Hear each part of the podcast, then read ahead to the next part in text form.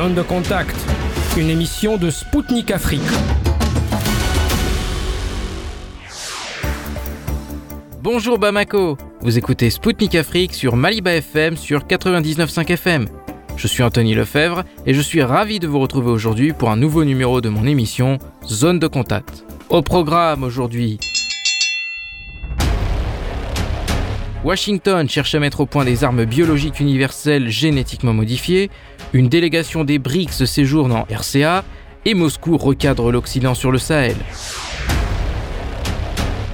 Les États-Unis espionnent même leurs alliés selon des documents secrets qui ont fuité. Un expert malien nous rappellera que ce phénomène a déjà touché des dirigeants africains par le passé. Des armes occidentales destinées à l'Ukraine font surface en Afrique. Un ex-officier supérieur de la garde nationale tunisienne proposera des solutions pour lutter contre ce fléau. Emmanuel Macron souhaite que l'Europe soit indépendante des États-Unis.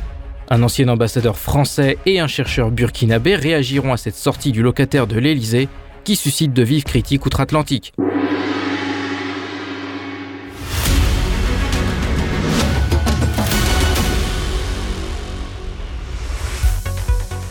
Le rapport final de la commission parlementaire russe chargée d'enquêter sur les laboratoires américains en Ukraine a fait une révélation qui fait froid dans le dos. Washington cherche à mettre au point des armes biologiques universelles génétiquement modifiées capables d'affecter l'homme, les animaux et les cultures. La possession de telles armes pourrait changer la nature des conflits. Selon le document, leur utilisation envisage également d'infliger des dommages économiques irréparables et à grande échelle. C'est pour atteindre ce but que les États-Unis intensifient leurs activités biomédicales dans les pays post-soviétiques en modernisant les laboratoires biologiques et en cherchant à placer sous son contrôle les services sanitaires, épidémiologiques et vétérinaires nationaux. De fait, l'Ukraine s'est transformée en un site d'essai majeur pour les tests biologiques des militaires américains. Pour rappel, en décembre 2022, la défense russe a démontré à Genève que des laboratoires se trouvant en Ukraine menaient des recherches sur des agents pathogènes d'infection particulièrement nocifs. En Afrique, les Américains se livrent également à ce jeu dangereux.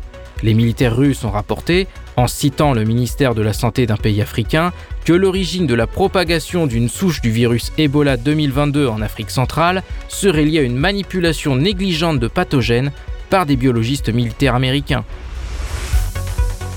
Une délégation des BRICS séjourne en Centrafrique. Il s'agit de la deuxième visite de représentants du groupe des cinq en moins de six mois à Bangui. Ils ont déjà rencontré le président de la RCA, Faustin Archange Touadéra, lors d'une réunion de haut niveau. Pour rappel, les pays membres des BRICS sont le Brésil, la Russie, l'Inde, la Chine et l'Afrique du Sud. Sept projets majeurs ont été portés par des hommes d'affaires de la délégation qui sont pour la plupart russes et indiens. Ils touchent le secteur énergétique avec la construction de mini-centrales nucléaires par la Russie, l'exploitation et le raffinage d'or, la création d'une banque par un pays des BRICS pour faciliter les échanges, la modernisation de l'aéroport Mpoko de Bangui, ainsi que la construction d'un chemin de fer et d'une nouvelle ville. Pour garantir leur réalisation, le président de la RCA a demandé de construire dans les plus brefs délais le siège des BRICS à Bangui. Il a en outre promis de mettre en place un comité de suivi à la présidence qui veillera à la réussite de ces projets. Les pays occidentaux devraient permettre aux Maliens et aux habitants des autres pays de la région de résoudre leurs problèmes eux-mêmes avec les partenaires de leur choix. C'est ce qu'a déclaré le représentant permanent de la Russie à l'ONU, Vassili Nebenzia, lors d'une réunion du Conseil de sécurité de l'ONU sur la situation au Mali. Selon M. Nebenzia, tout le monde sait que la déstabilisation du Sahel, et plus particulièrement du Mali, est le résultat de l'action musclée et irresponsable des pays occidentaux en Libye. Il a ensuite fait le bilan peu flatteur des résultats de la présence des Occidentaux dans la région, avant d'exhorter ses collègues membres du Conseil de sécurité à reconnaître leurs erreurs et à renoncer à leurs ambitions néocoloniales. Le représentant russe auprès de l'ONU a enfoncé le clou en affirmant que le Sahel n'appartient pas aux Occidentaux. En ce qui concerne l'assistance de la Russie au Mali décriée par les pays occidentaux, Vassili Nebenzia a souligné que son pays collabore à la demande de Bamako et dans le strict respect des règles applicables du droit international. Moscou fournit une assistance à l'armée malienne en améliorant son efficacité au combat et en formant ses soldats et ses policiers. Pour M. Nebenzia, cette coopération a apporté des résultats concrets sur le terrain.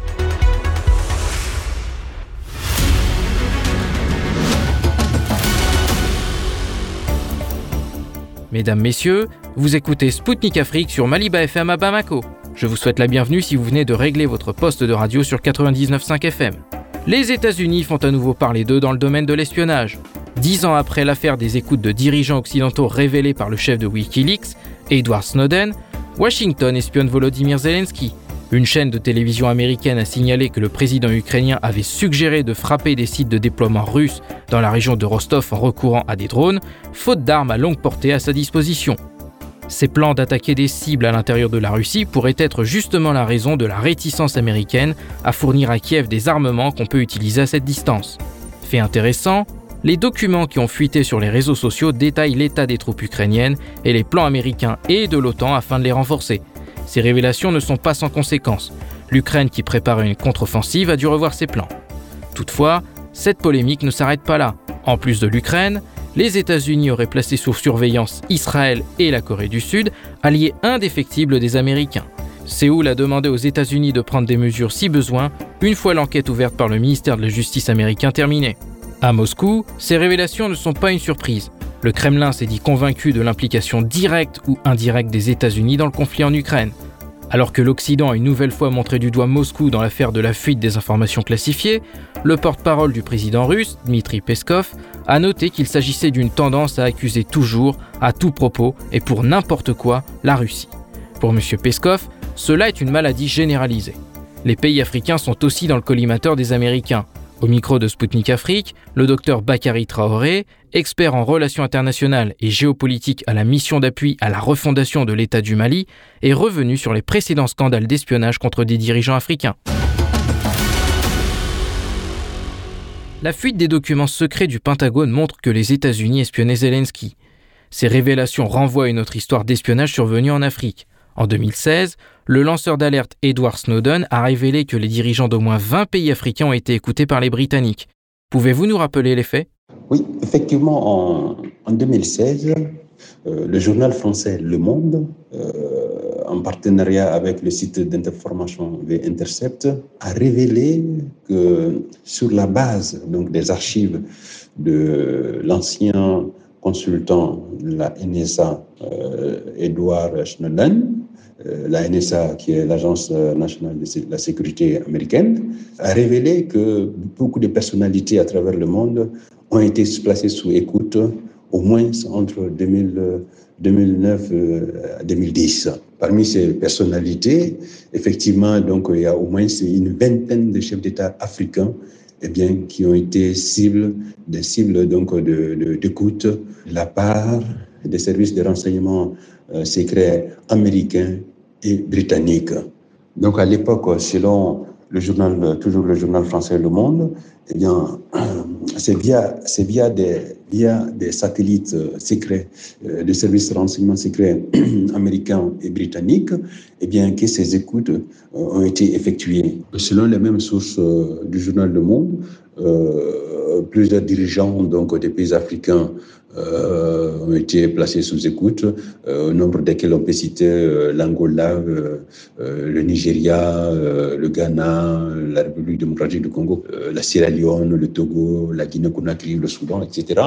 Donc tous ces États africains, au niveau de leur élite, ont été placés sous écoute, ce qui est déplorable et qui est tout à fait condamnable, bien sûr, et, car il s'agit là vraiment d'une une atteinte flagrante à la souveraineté euh, de ces États africains qui, hélas, il euh, faut le souligner, assistent de façon impuissante face à ces agressions qu'on peut appeler comme étant des, des, agressions sur le plan du renseignement et aussi euh, sur le plan diplomatique. Et qu'est-ce qui pousse, d'après vous, les renseignements occidentaux à mettre à l'écoute les pays avec lesquels ils entretiennent des relations amicales? Au niveau de l'Afrique, vous avez pas mal de chefs d'État qui ont été euh, placés sous écoute. Euh, vous avez des chefs d'État, mais aussi des, conseillers, des, ministres, des opposants, des chefs rebelles, des, militaires, entre autres, des hommes d'affaires, etc., des ONG. Donc, bref, des élites au niveau politique, au niveau économique, au niveau diplomatique, qui ont été placées euh, bien sous écoute pour des raisons qu'on peut deviner, euh, pour des raisons, des, des raisons stratégiques, au niveau diplomatique, au niveau politique.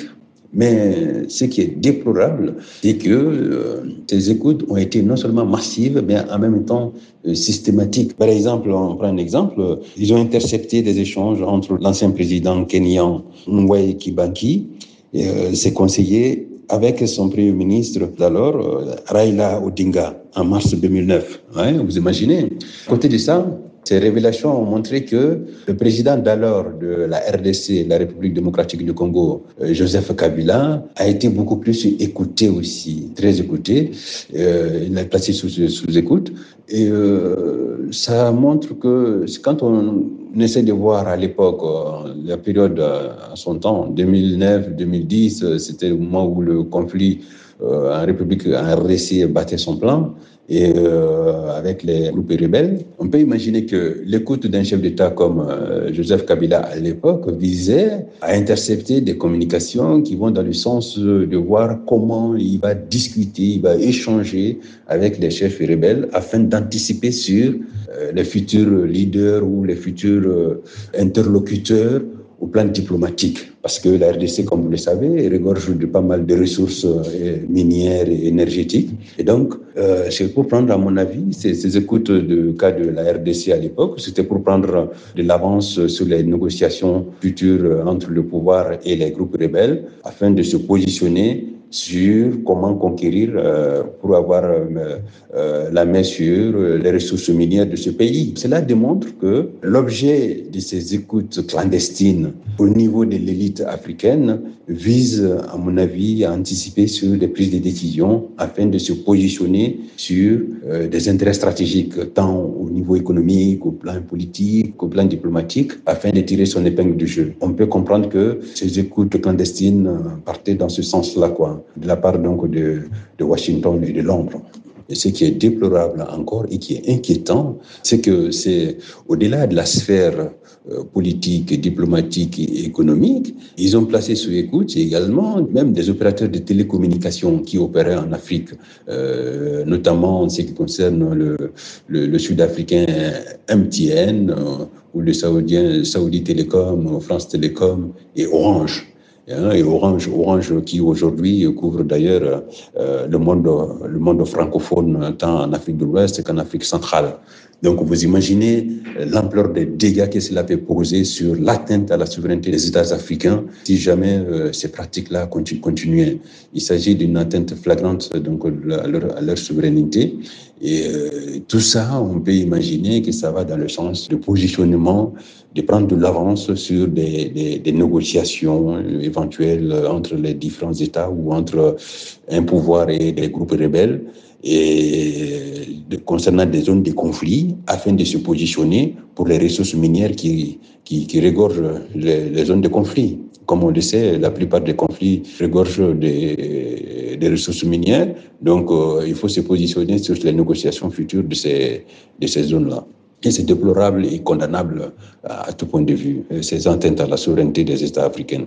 Et cette affaire d'écoute en Afrique, est-ce qu'elle a eu des répercussions sur les relations avec l'Occident et sur l'image dont il bénéficie au sein de la population? Cette affaire euh, des archives révélées par le monde, ces archives d'Edward Snowden, à ma connaissance, euh, n'a pas eu tellement de répercussions avec, entre les pays africains et, euh, en question et les pays occidentaux. Mais cependant, euh, à mon avis, ça a dû euh, créer des, situations de méfiance entre les pays africains et ces pays occidentaux. Euh, ce mur de méfiance, c'est de bonne loi, ça va dans le sens de, de se protéger, car les pays africains, il faut le reconnaître, sont démunis, assistent de façon impuissante à la transgression de leur souveraineté euh, de la part de ces services, euh, des services de renseignement occidentaux. D'ici là, le temps de trouver les moyens efficaces, techniques pour faire face, ben, comme on l'a dit, euh, la meilleure, la prudence est la mère des sûretés. C'est d'être plus prudent et euh, de faire attention dans nos relations avec ces pays occidentaux. Donc, en résumé, à mon avis, euh, euh, ça n'a pas dû avoir de, de, répercussions directes dans les relations entre les États africains et ces pays occidentaux, euh, car il faut le, il faut le dire, euh, personne n'est dupe. Les Africains savent très bien qu'ils euh, sont sous, sous écoute parce qu'ils savent qu'ils sont impuissants par rapport à ces services de renseignement, mais cela dit, euh, ça leur met dans, des dispositions de prudence, de mise en garde par rapport à ces pays occidentaux qui les peuvent les espionner à leur insu. Est-ce qu'à votre avis, une telle affaire d'écoute pourrait être possible aujourd'hui au Mali? Bien sûr, euh, c'est bien possible que eh de telles écoutes clandestines puissent se passer par rapport au Mali, car il faut rappeler que euh, la révélation des archives d'Edward Snowden euh, date de 2016 et aujourd'hui on est en 2023. Il faut euh, rappeler que la crise malienne multidimensionnelle a commencé en janvier 2012 et cette crise multidimensionnelle euh, continue toujours, même s'il il faut saluer euh, les solutions idoines apportées par les autorités de la transition malienne sur le plan militaire par rapport à la crise sécuritaire et notamment avec euh, son choix stratégique opéré avec un partenariat avec la, avec la Russie aujourd'hui qui apporte des résultats conséquents. Cependant, il faut souligner qu'aujourd'hui, les autorités de la transition au Mali euh, ont adopté une ligne de conduite euh, diplomatique qui ne fait pas des heureux, des heureux partout, à savoir toute action publique aujourd'hui au Mali est basée sur trois principes, à savoir le premier principe, donc le respect de la souveraineté du Mali, deuxième principe, le respect des choix stratégiques opérés par les autorités euh, maliennes. Et troisième principe, la défense des intérêts vitaux du peuple malien. Voilà les trois principes euh, arrêtés par les autorités de la transition euh, sous la conduite du président colonel Assimi Goïta. Eh bien, ces principes d'ailleurs qui fait euh, la fierté non seulement de pas mal de Maliens, mais aussi des, Africains, eh bien, qui commencent à même à faire des émules en Afrique, eh bien, euh, cette défense de la souveraineté au niveau national et au plan militaire et au plan diplomatique, ça froisse des grandes puissances, évidemment.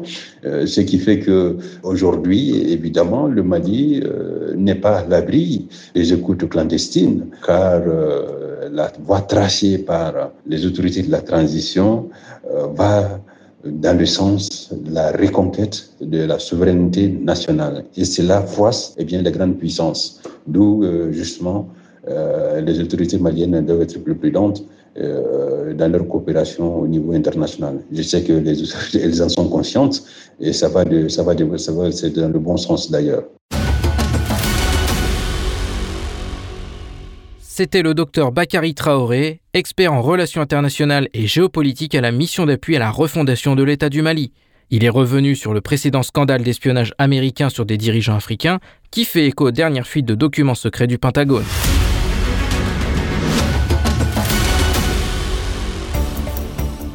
Chers auditeurs de Maliba FM, vous écoutez Spoutnik Afrique depuis Bamako. Je vous souhaite la bienvenue si vous venez de nous rejoindre. Le représentant de la Russie auprès de l'ONU, Vassili Nebenzia, a déclaré que les armes occidentales destinées à l'Ukraine finissent entre les mains d'organisations criminelles et terroristes en Europe et en Afrique. Ce phénomène met en danger la stabilité des États africains. Au micro du correspondant de Spoutnik Afrique, Ali Zeramdini, ex-officier supérieur de la garde nationale tunisienne, a réagi à ces révélations et proposé des angles d'attaque pour y mettre un terme. Lors d'une réunion du Conseil de sécurité de l'ONU euh, que la Russie préside en ce moment, le représentant russe euh, euh, Vassili Nebenzia a déclaré que euh, des armes occidentales destinées à l'Ukraine refont surface en Afrique. Euh, quel risque Oui. présente le conflit en Ukraine pour le continent africain qui abrite toujours plusieurs foyers d'insécurité? De toute façon, euh, cette déclaration euh, ne tombe pas du ciel. Elle est due euh, à une forte investigation, euh, pas uniquement des services euh, spéciaux russes, mais aussi euh, des autres services et aussi des faits réels sur terrain et par l'intermédiaire euh, des lanceurs d'alerte. On sait très bien que pas mal de présidents euh, africains ont lancé euh, euh, des alertes et aussi à une masse euh, très importante de documents qui approuvent ça. Donc ça ne tombe pas du ciel, ça vient des choses euh, réelles qu'on le voit sur le terrain. Cela, à mon avis, présente un grand risque pour les pays du continent africain. Et pas uniquement pour les pays africains, mais dans le reste du monde. Car on sait bien que le réseau passe e- essentiellement par l'Europe. Et l'Europe, euh, on sait qu'il y a pas, il y a actuellement les problèmes de l'extrême droite qui, veulent tomber leur, leur régime par des armes, donc ils ont besoin de ces armes-là. Et en plus, les lois dans ces pays permettent à des gens-là de, prendre des armes. Le risque, il est essentiellement sur le continent africain pour le moment, mais aussi sur des autres continents. Pire que les armes qui viennent actuellement de, cette région de conflit, c'est-à-dire de l'Ukraine, je pense que ces armes-là sont pires que les armes qui sont passées par la Libye.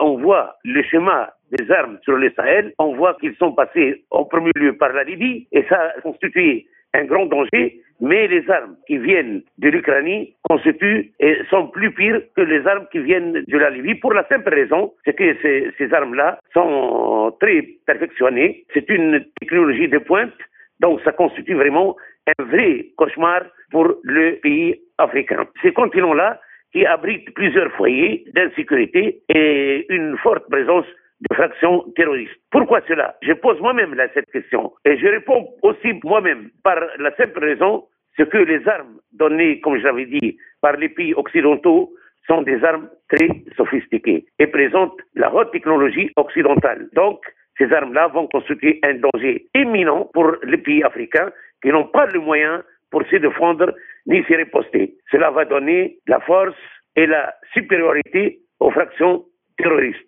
On sait très bien que ces fractions terroristes cherchent actuellement à se doter des drones. Et les drones constituent actuellement une arme très perfectionnée, une arme qui s'est présentée d'une façon très forte de tous côtés sur le terrain ukrainien. L'Ukraine, comme vous le savez également, depuis la chute de l'Union soviétique, est connue pour être une des plus grosses plaques tournantes du trafic international d'armes. Cela veut dire que ce trafic, ce n'est pas quelque chose de, très nouveau, mais avec le conflit actuel en Ukraine, on peut bien sûr supposer que la situation ne va pas s'améliorer. À votre avis, l'Occident contrôle-t-il ces livraisons euh, en faveur du régime de Kiev? Là, je vais être très bref. On sait très bien que depuis la chute de, l'Union soviétique, euh, l'Ukraine était connue euh, pour être euh, un des plus euh, gros plaques tournantes du trafic international d'armes.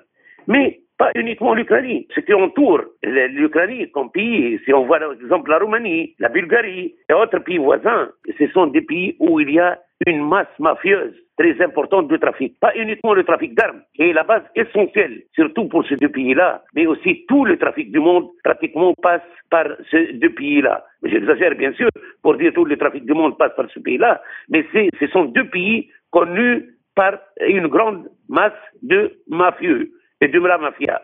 Donc, cela constitue un danger imminent pour tout le monde, et surtout pour la Bulgarie, où on, sait très bien qu'il y a pas mal d'unités de fabrication des armes légères, et ça a toujours constitué l'une des bases essentielles et la base arrière pour l'Ukraine pour tout trafic euh, d'armes. Ah, pendant l'ère soviétique, c'était vraiment, c'était l'Union soviétique. On impose la loi où on est, on contrôle pratiquement tout le ciel et tous les territoires marins aussi. Donc maintenant, c'est la mafia qui contrôle, c'est la mafia qui fait son rôle. Et avec la mafia s'ajoutent des autres, des terroristes même, qui sont en train de déployer et de faire ce trafic pour le diversifier dans tous les continents du monde. Donc, les problèmes c'est que euh, ce bassin-là, ça a toujours constitué un bassin fragile et un bassin argileux. Donc, ça permet toujours de faire ce trafic des armes. Il donne un bénéfice très important sur le plan matériel. Et on sait que pour les, les, les fractions terroristes, ce qui est plus important, c'est d'avoir des ressources matérielles pour opérer, pour contrôler, pour faire leur, leur, euh, leur machin, quoi. À la fin de l'année dernière, le, président euh, nigérien Muhammadu Buhari a déclaré que euh, des armes en provenance du conflit ukrainien euh, se glissent désormais dans la région du bassin du lac Tchad et renforcent les rangs des terroristes. Est-ce que d'après vous, d'autres régions du continent africain pourraient être également concernées? Oui, oui, tout à fait. Il y a l'ouest de l'Afrique qui constitue un bassin aussi et qui est lié directement au lac du Tchad et c'est arrivé jusqu'au Il y a aussi le corne de l'Afrique. Et le corne de l'Afrique, on sait que les pirates font un travail extraordinaire dans ce sens ils font des trafics énormes. Donc, euh, le corne de l'Afrique est un bassin aussi très important dans le trafic d'armes actuellement. Et on a trouvé, d'après d'après des, investigations aussi, il y avait euh, quelques traces des armes sur le Somalie et ailleurs. Au centre de l'Afrique, maintenant, au Congo aussi, on trouve c'est un bassin aussi qui vraiment qui, que ça bouge énormément. Donc là où ça bouge, où il y a les armes, et parmi ces armes-là, on trouve soit des armes qui sont passées par la Libye essentiellement au lac de Tchad, ou soit des armes qui viennent de l'Ukraine et des régions de conflit. Certains experts euh, notent aussi que euh, le trafic d'armes depuis l'Ukraine vers l'Afrique euh, a, ses particularités face aux autres régions du monde. Par exemple, en Europe, ces armes tombent principalement entre les mains de criminels. Or, en Afrique, ce sont les terroristes qui s'emparent de ces armes. De plus, les, États-Unis ne sont pas très impliqués dans les, dans les conflits en Afrique, ce qui leur permet, selon ces experts, euh, d'ignorer en quelque sens euh, la situation. Euh, que pensez-vous de, cette vision du, problème? Il y a une forte union entre les terroristes et les mafieux. Ils ont les mêmes systèmes, ils ont les mêmes ambitions et ils ont pratiquement la même stratégie. Actuellement, où ça bouge? La mafia, l'extrême droite, les criminels. Ça bouge essentiellement sur l'Europe. L'Europe est un fief pour ces criminels. La même chose, si on trouve les, où là on trouve les frères musulmans, on les trouve installés essentiellement en Europe. Et les frères musulmans sont le premier bassin, sont les premiers facteurs qui ont créé ces, ces terroristes-là, ces terroristes islamistes. Donc, la base essentielle, souvent, c'est, c'est les frères musulmans. Donc, il y a une forte liaison. Et le, le trafic, surtout le trafic d'armes, qui donne beaucoup de bénéfices et qui a une grande rentabilité. Donc, c'est l'un des moyens les plus importants dans tout trafic de ces criminels et de ces terroristes qui sont sur la même ligne. Toute arme qui vient là-bas, soit elle est entre ses mains des criminels, soit entre les mains des terroristes et on ne sépare pas. Pour les États-Unis, les États-Unis, c'est le dernier de leurs soucis. C'est les intérêts qui bougent, c'est leur commerce qui bouge. Et on sait essentiellement que l'une des bases essentielles du commerce américain, c'est les armes. Ils s'en foutent pas mal des choses. Et les Américains, à mon avis, ils, contrôlent mal. ils ont un point faible dans leur service. C'est comme un, grand boxeur maintenant qui habite un quartier. Il se montre très fort dans un sens, mais le jour qu'il reçoit du coup, on voit qu'il a ses faiblesses. Et je veux dire, en bref, actuellement, les États-Unis n'arrivent pas à contrôler le rapport secret-défense. Comment vous allez comprendre qu'ils vont contrôler la livraison d'armes en faveur du régime de Kiev? Quelle solution voyez-vous pour euh, arrêter euh, ce trafic d'armes? Ça base essentiellement sur le renseignement. Et je dis bien le, renseignement traditionnel. On n'a pas besoin de la grande technologie. Ça peut aider.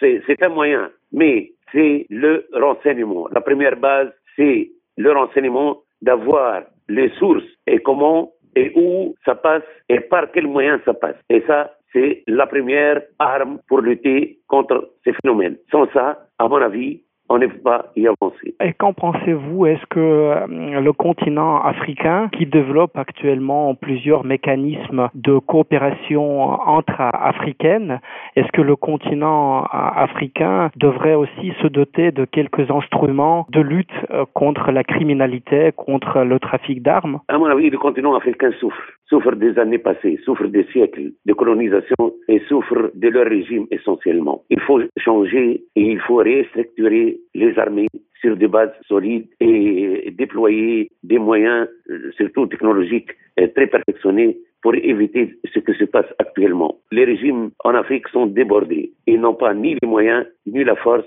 ni la conception des choses. Donc, il y a des choses à revoir de base pour lutter. C'est pas un problème de moyens, c'est un problème de formation, c'est un problème de restructuration des armées et de gouvernance. C'était Ali Zeramdini, ex-officier supérieur de la garde nationale tunisienne. Il a réagi à la présence d'armes occidentales destinées à l'Ukraine en Afrique et proposer des solutions pour lutter contre ce trafic qui menace les pays africains. Chers auditeurs de Maliba FM, le moment est venu de marquer une pause. Rassurez-vous, Spoutnik Afrique revient très vite sur les ondes de Maliba FM à Bamako. A tout de suite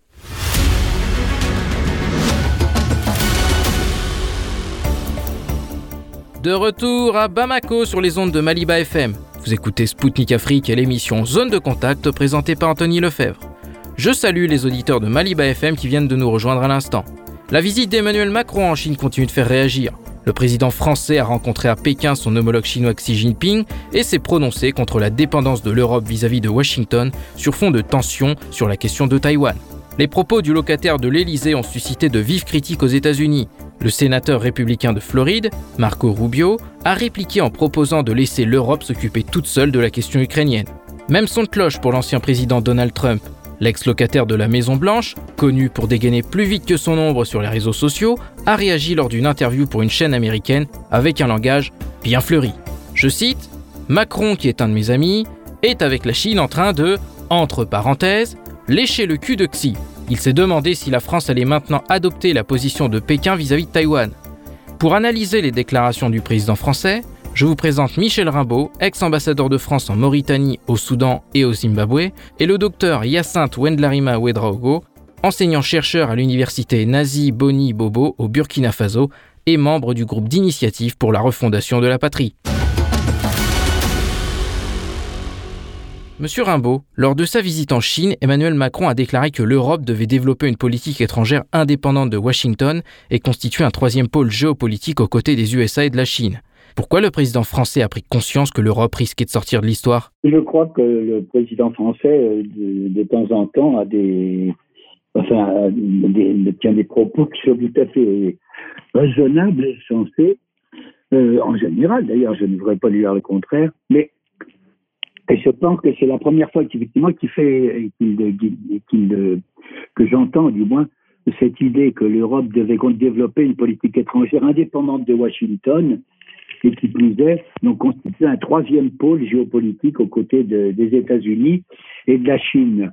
Alors, je, je note qu'en c'est vrai que il faut reconnaître qu'en 2019, c'est-à-dire il y a déjà trois ans, c'est presque quatre ans, le président Emmanuel Macron euh, avait déclaré devant la réunion annuelle des ambassadeurs, euh, donc une réunion qui se tient tous les ans et qui réunit tous les chefs de mission diplomatique français dans le monde, il avait déclaré en août 2019, euh, c'était une, déclaration qui était assez, non pas surprenante, mais qui était quand même une grande pertinence, et pour reconnaître lucidité, c'est la première fois que j'entendais un dirigeant occidental, disons, dire une chose pareille.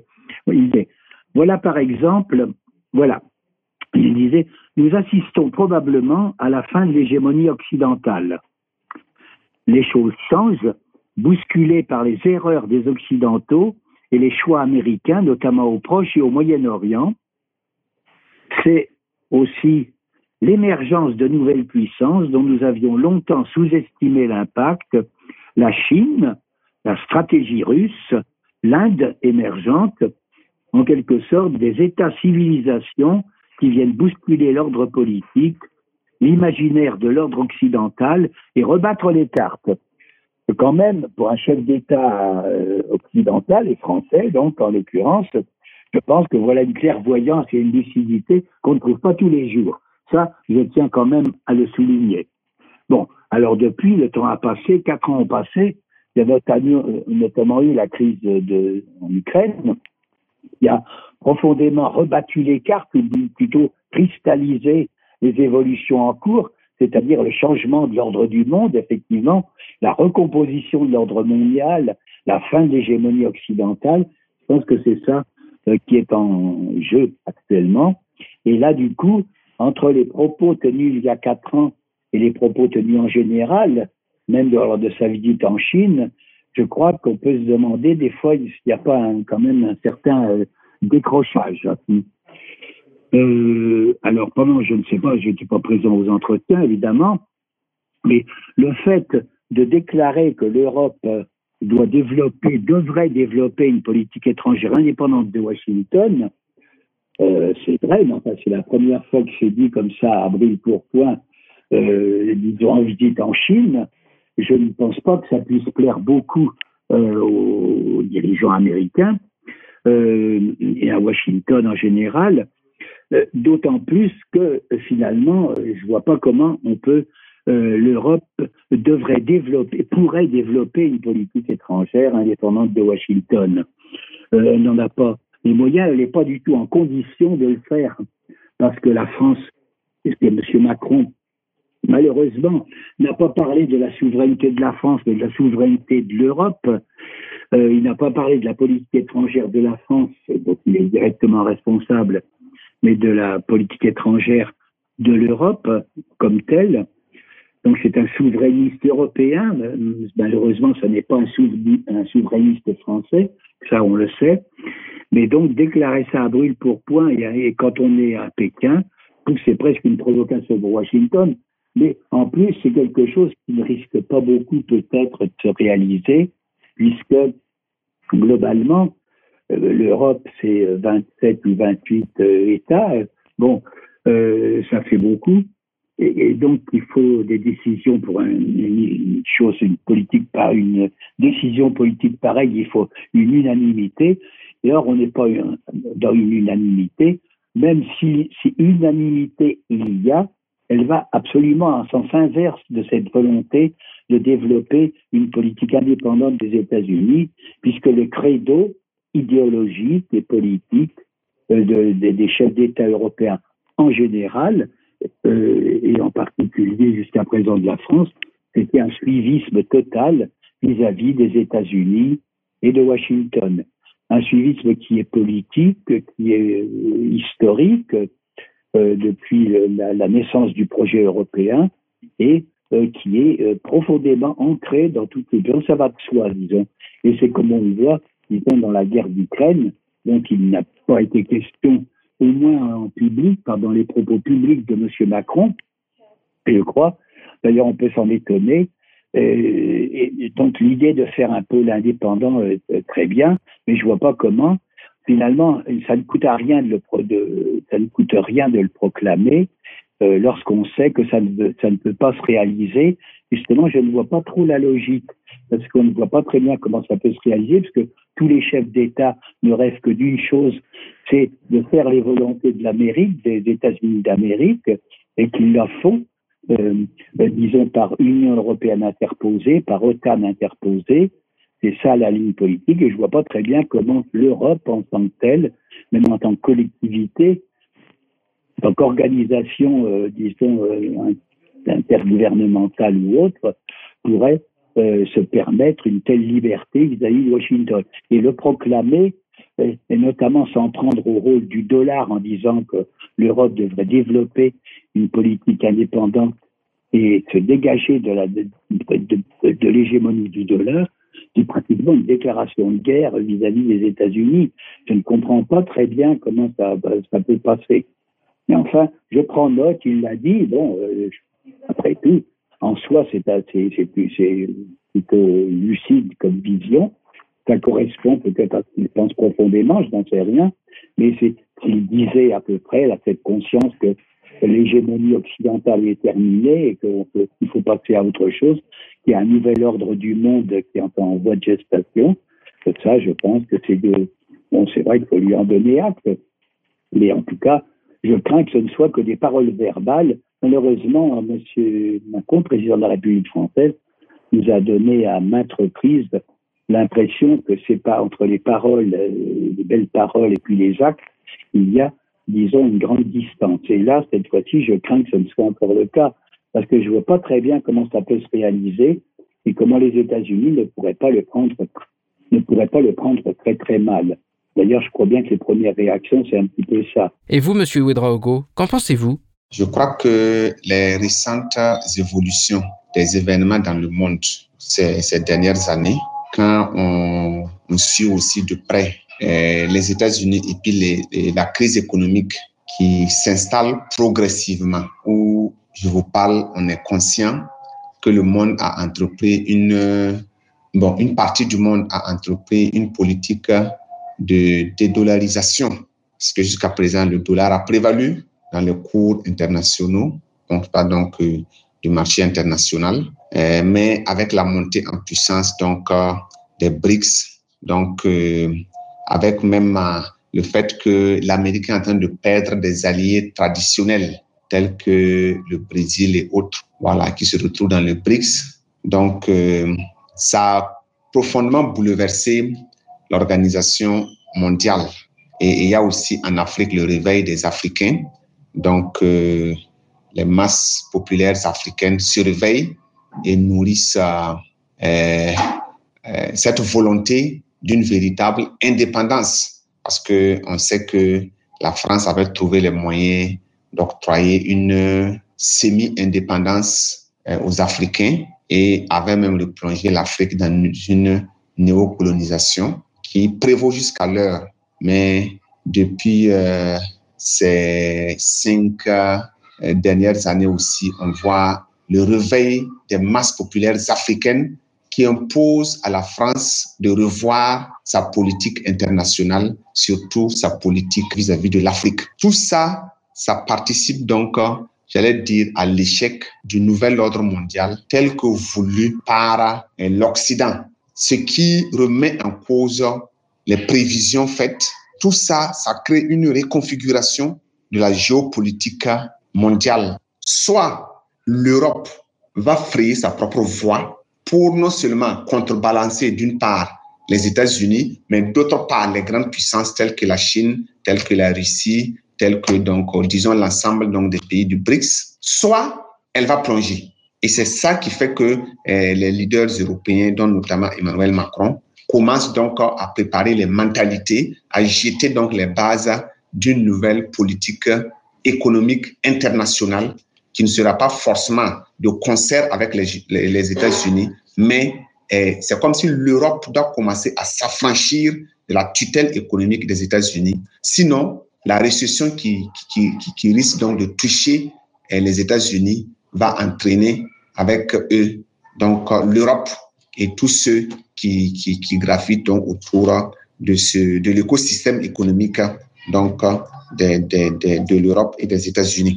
Voilà, c'est comme, tu finis par là, hein, c'est comme une forme de pyramide. Depuis donc la Seconde Guerre mondiale, l'économie mondiale était comme une pyramide.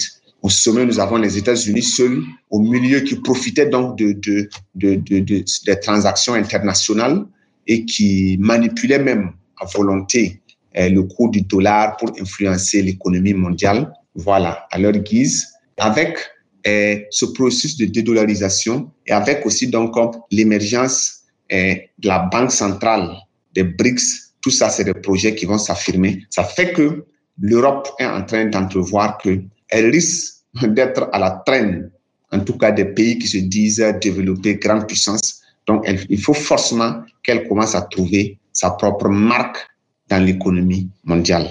Docteur Ouedraogo, le président français a également dit que l'Europe devait mieux financer son industrie de la défense, développer les énergies nucléaires et renouvelables et réduire sa dépendance au dollar. Selon vous, comment compte-t-il mettre en œuvre ce projet ambitieux sur le papier? Macron a-t-il la folie des grandeurs? Avant tout, c'est du réalisme politique, économique. Euh, il faut ici, je crois qu'ici, le président Macron est pragmatique. On peut aussi euh, entrevoir donc euh, une certaine folie des grandeurs. C'est permis, surtout quand on est à la tête d'un État comme la France et dans une situation aussi, un contexte donc de tournant décisif dans l'histoire du monde il n'est pas exclu donc qu'on ait de grands rêves. Mais je crois qu'ici même, le président Macron, la France est contrainte et l'Europe toute entière même est contrainte parce que jusque-là, militairement parlant, l'Europe compte trop sur les États-Unis, compte trop sur l'OTAN, donc l'Alliance Atlantique. Alors qu'on on sait que depuis Donald Trump aussi, l'OTAN avait été mise en veilleuse, même si avec euh, euh, l'actuel président Joe Biden, l'OTAN fonctionne, l'OTAN a repris donc son fonctionnement normal.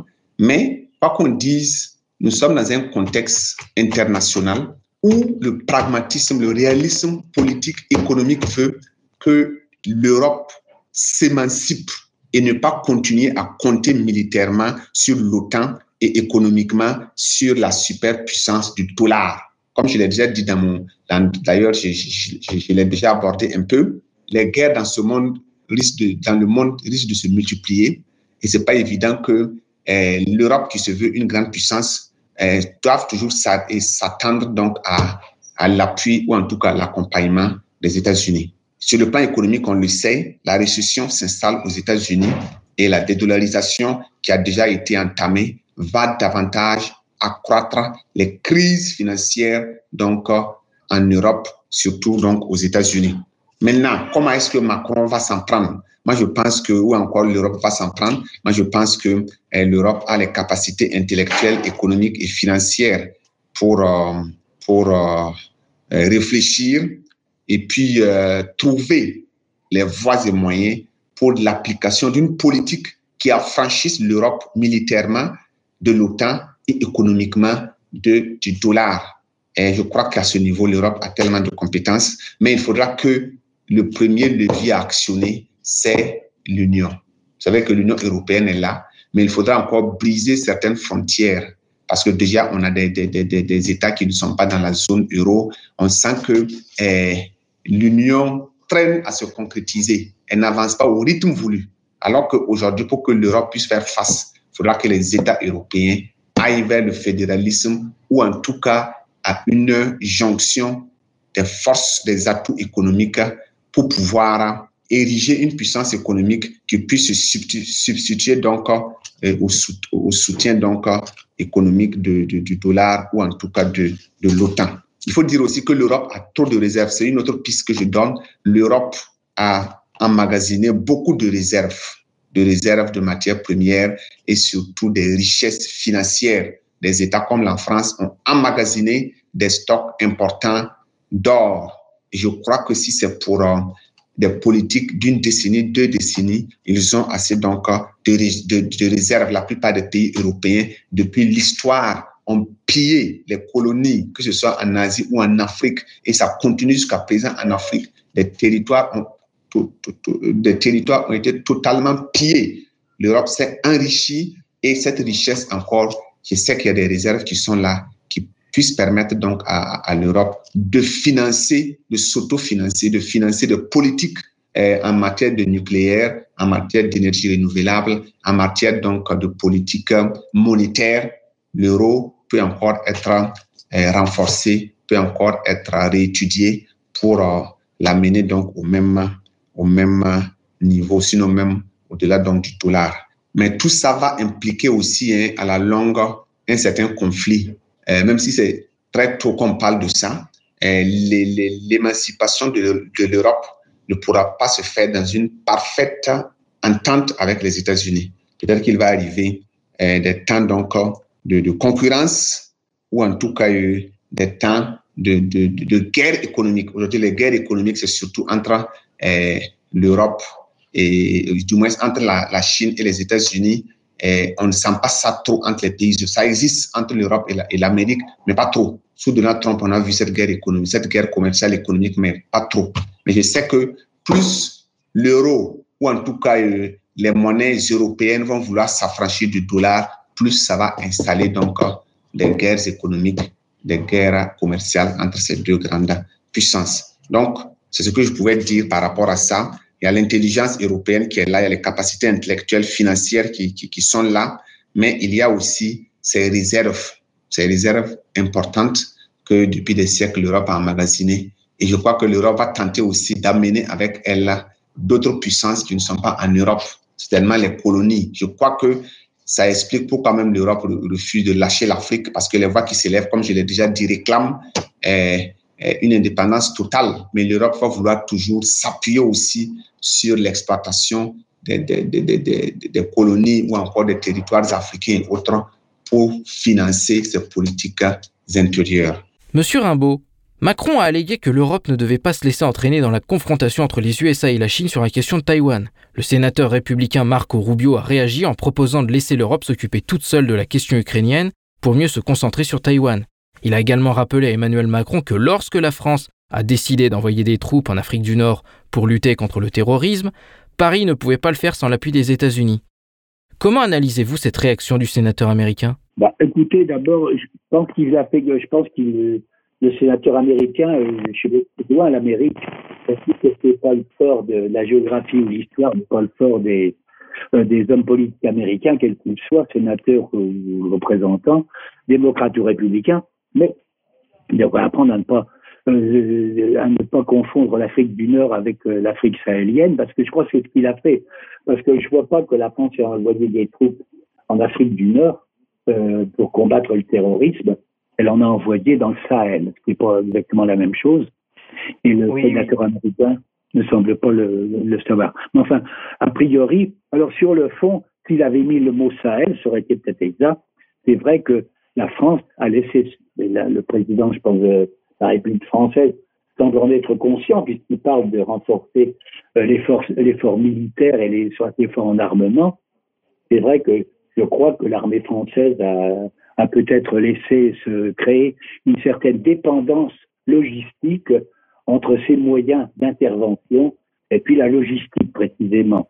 Alors c'est à ça que doit faire euh, référence, je pense, le fameux sénateur là, parce qu'il dit que lorsque la France a envoyé en, la soi-disant Afrique du Nord euh, des, troupes pour lutter contre le terrorisme, d'abord il, il, oublie de dire que s'il a fait ça, euh, s'il y a eu des, terroristes qui, seront, qui se sont répandus, euh, je dirais, dans le Sahel, c'est-à-dire dans les environs méridionaux de l'Afrique du Nord, suite au conflit libyen qui avait bel et bien été déclenché par l'OTAN, euh, disons, avec effectivement la France, la Grande-Bretagne, mais aussi avec les États-Unis, bille en tête quand même, ça faut pas l'oublier.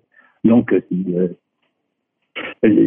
mais la lutte contre le terrorisme, c'est vrai que peut-être euh, la France était dépendante un peu de la logistique dans certains pays africains, euh, pour, euh, pour, faire, pour faire fonctionner ses troupes, disons, euh, au sol. Mais enfin, la version du sénateur américain me semble un peu enfin, douteuse, globalement. Ensuite, pourquoi est-ce que l'Europe, on voit pas très bien pourquoi l'Europe devrait devrait s'occuper de l'Ukraine? Alors, il est vrai que l'Europe, c'est pas la peine de, lui dire que l'Europe devrait. L'Europe, elle le fait.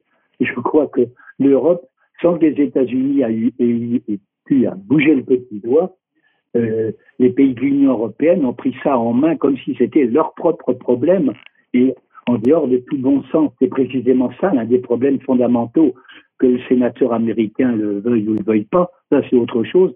Mais l'Europe l'a voulu, c'est-à-dire elle, elle a plongé dans le conflit ukrainien finalement en prenant les choses en main avant que l'Amérique et même euh, avant que les États-Unis aient même euh, les même demandé, ils sont allés au devant, notamment Madame Ursula von der Leyen, le, secrétaire général de l'OTAN, l'Union européenne, tous les organismes occidentaux où les Européens sont majoritaires finalement, donc ont pris l'affaire en main sans attendre. Ils ont, ils ont prévenu les vœux, disons, des États-Unis, quoi. Et donc, il n'y a même pas besoin de leur demander de prendre en main la guerre d'Ukraine. Ils l'ont fait. Mais ils l'ont fait, ils ne travaillent pas. Là où le sénateur a raison, ça, il s'en est rendu compte, il est bien placé pour le savoir, c'est que les Européens, euh, quand ils font ça, ils ne soignent pas, c'est pas leurs intérêts qu'ils défendent, ils vont à l'encontre de leurs intérêts, et puis ils vont, par contre, ils servent les intérêts des États-Unis à tous les points de vue point de vue énergétique, du point de vue de la défense, du point de vue politique, globalement, puisque euh, il n'est pas sage euh, dans la logique d'avoir un, allié euh, si cher et si proche et si omniprésent et si oppressif que l'Amérique quand on est en Europe et un allié et un maître à penser qui se trouve à 6000 ou 7000 kilomètres de là, au-delà des océans, et puis, de se faire, de décider qu'un pays comme la Russie, qui est notre voisin, euh, est notre ennemi public numéro un, tout d'un coup, comme ça. Euh, ça, ça restera toujours euh, assez incompréhensible, mais c'est comme ça que ça s'est passé. Alors certes, c'est une notion géopolitique, hein, la référence. Les États-Unis, comme la Grande-Bretagne de jadis, euh, est un empire de la mer donc, de, qui situe sur des territoires lointains et périphériques par rapport au cœur du monde. Et le cœur du monde, comme chacun le sait, donc dans la le pivot géographique du monde et le cœur du monde dans la géopolitique classique qui a été faite par des anglo-saxons, c'est euh, l'espace, c'est la Russie, la, Russie-Sibérie, l'Ukraine, euh, la, la, Biélorussie, enfin, les Russies, je dirais, et puis leur environnement sibérien. C'est ça le pivot du monde, donc qui détient, euh, par définition, c'est le centre de la vie internationale, les ressources, et des, euh, c'est pour dominer le monde et c'est là qu'il faut être. Alors donc, d'où les, d'où les assauts répétés des empires de la mer pour s'emparer, sinon pas du cœur du monde, c'est pas possible, mais s'emparer de son pourtour, du Rimland. Et là, ce n'était pas l'objet des questions, je pense, mais enfin, je pense que c'est comme ça ce qui fait que le, le, paradoxe au fond, je pense que les Européens ou les Américains parfois font de la géopolitique sans le vouloir, ce qui est, un peu dommage.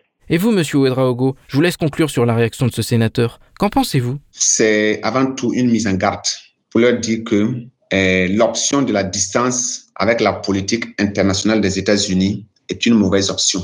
Pour moi, c'est une interpellation, c'est une mise en garde que un pays européen ou la France pense que vu les enjeux internationaux, il faut l'Europe doit prendre ses distances de les États-Unis.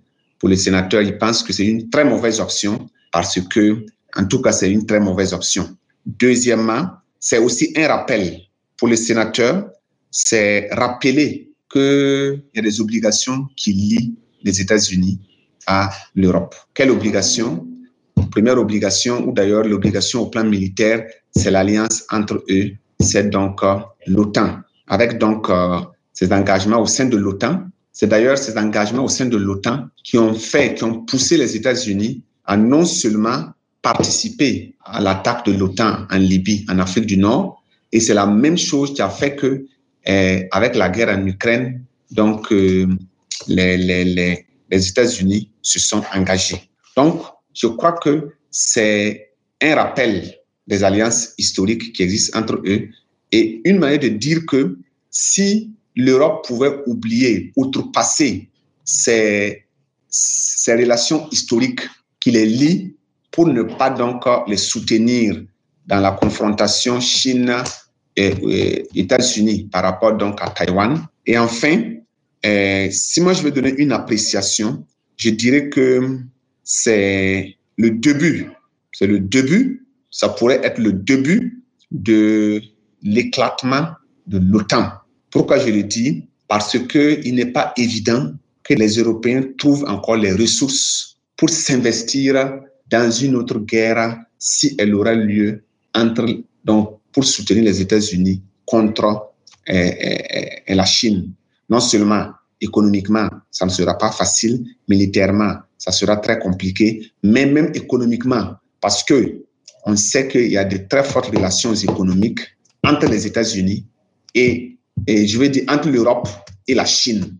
Et prendre position pour les États-Unis reviendrait donc à s'aborder certains avantages ou en tout cas euh, certains privilèges dans ces relations euh, euh, commerciales entre les pays européens et la Chine. Et pour éviter donc de perdre ces privilèges, de perdre donc c'est quoi ces alliances économiques-là, la France ou du moins l'Europe va réfléchir par deux fois avant de s'engager. Et si l'Europe ne s'engage pas aussi, ça va pousser les États-Unis à revoir leur engagement dans certains combats au sein de l'OTAN, dont notamment la guerre en Ukraine. Donc tout ça, ça peut présager, à mon sens, le début de la fragilisation ou en tout cas de l'éclatement hein, du, du, du, bloc OTAN.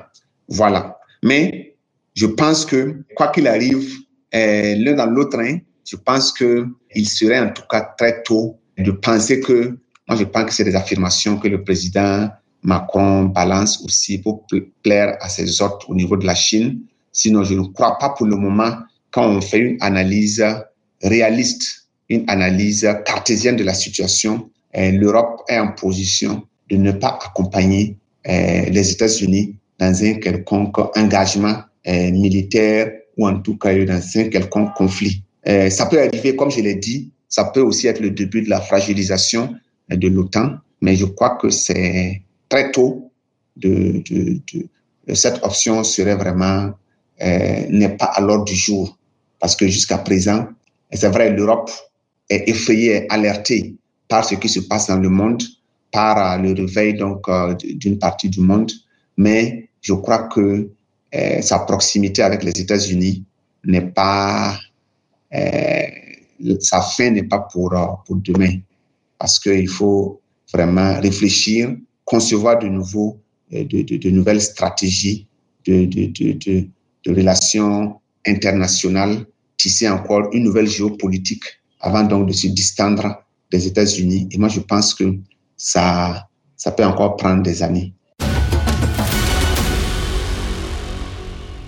C'était Michel Rimbaud, ex-ambassadeur de France dans plusieurs pays africains, et le docteur Hyacinthe Wendlarima Ouedraogo, enseignant-chercheur à l'université Nazi Boni Bobo au Burkina Faso. Ils ont réagi aux déclarations d'Emmanuel Macron lors de sa visite en Chine sur la nécessité de l'Europe de stopper sa politique d'alignement vis-à-vis des États-Unis. Chers auditeurs, Spoutnik Afrique, c'est tout pour aujourd'hui. Moi, Anthony Lefebvre, je vous donne rendez-vous très vite aux commandes d'une nouvelle émission, toujours fidèle au poste. En attendant, je vous invite à suivre l'actualité internationale et africaine sur notre site internet. D'ici là, portez-vous bien. Zone de contact, une émission de Spoutnik Afrique.